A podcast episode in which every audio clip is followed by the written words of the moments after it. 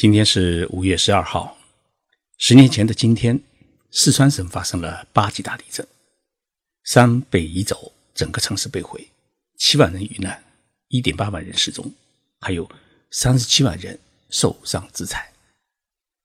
这是新中国成立以来破坏力最大的一次地震，也是唐山大地震之后伤亡最为严重的一次大地震。我是在地震发生之后第十天进入灾区的。虽然在日本经常遭遇地震，但是呢，如此惨烈的灾情还是第一次看到，心中的那份震撼啊，至今难以忘怀。三年之后，我再一次去了四川地震灾区，看到了一栋栋新楼已经建成，一个个新城已经诞生，看到了灾区变成了旅游景区，看到了灾民脸上的笑容。心中啊有了许多安慰。一方有难，八方支援，是中国社会制度的优越性。这种优越性呢，在四川灾区得以了完美的体现。但是，当我走进地震纪念馆，看到的大多数是抗震救灾的照片，却很少有如何防灾、如何避灾、如何建造抗震建筑的资料的宣传，甚至连。地震发生时的悲惨的场景也很少有所展示。四川是一个多地震的地区，地震呢一定会有周期。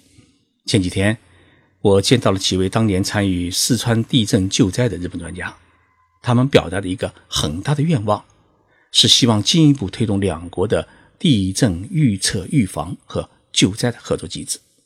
他们说啊，地震不分昼夜，抗震救灾呢也无国界。我觉得这句话很有道理。今天的节目，我想借汶川大地震十周年之际来做一期特别的节目，聊一聊中日两国抗震救灾的合作故事和前景。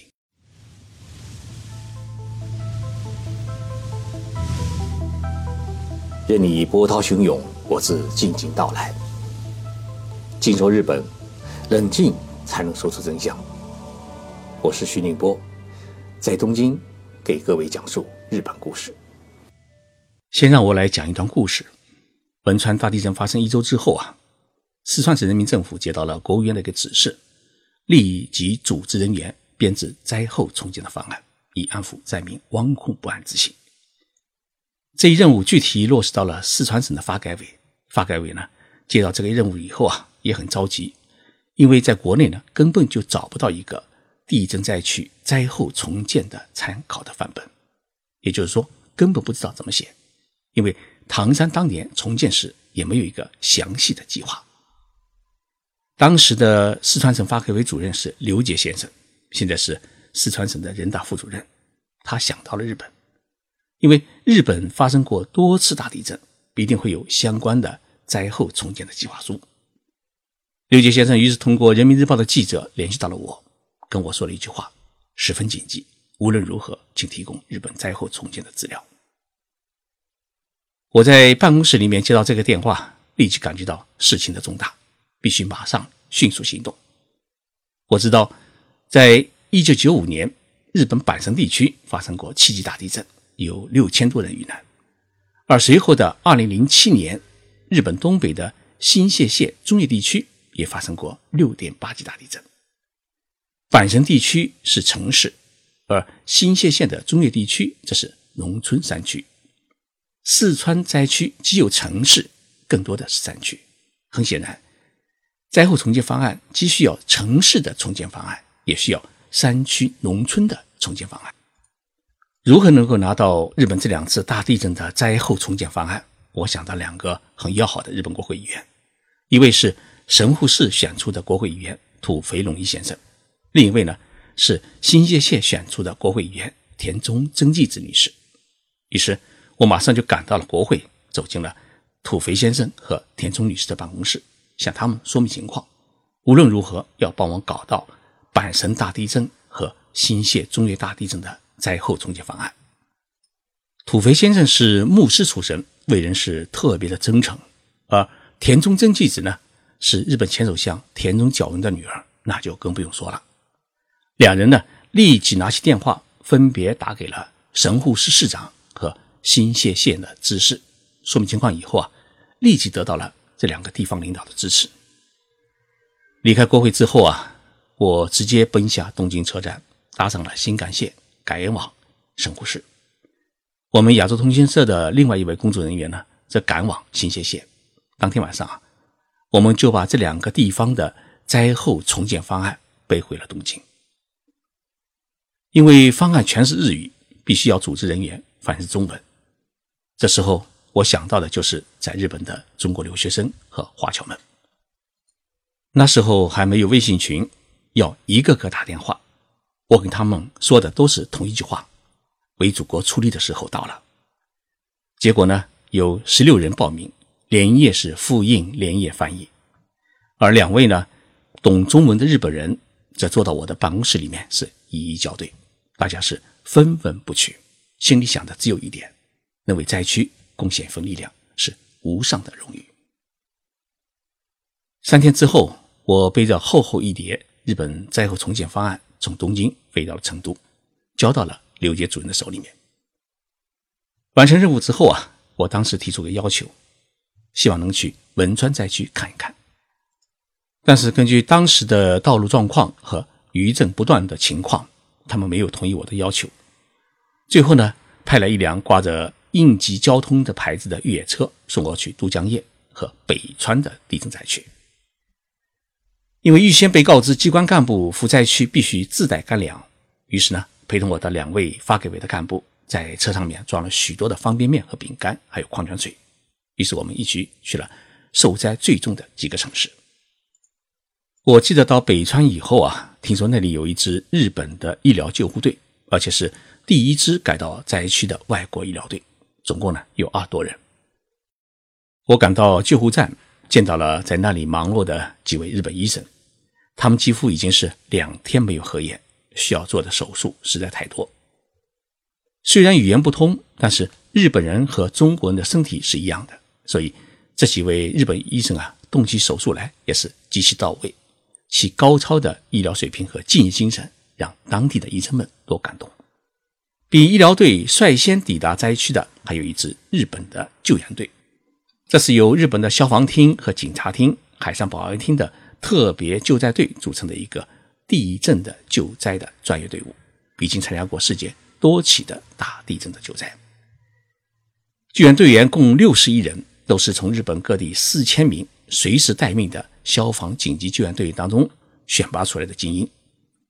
地震是十二号发生的，日本的救援队的第一批是在十五号，第二批是在十六号。就先后飞抵了成都。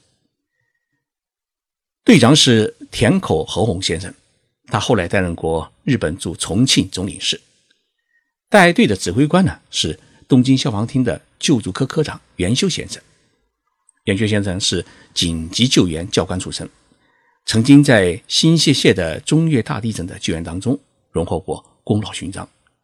与他同行前往灾区的还有小野副队长。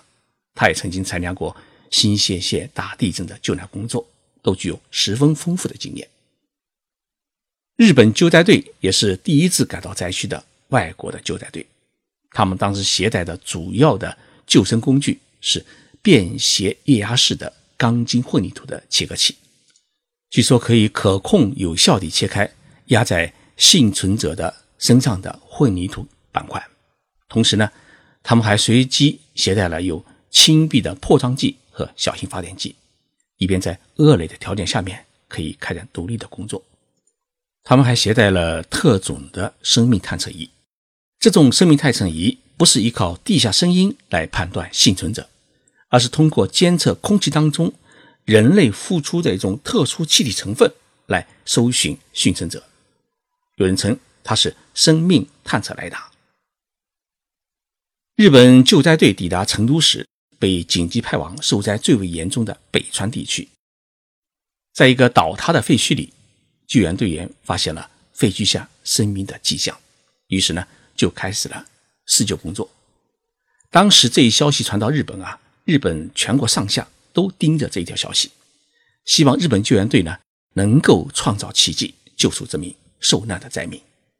但是遗憾的是，当救援队好不容易搬开。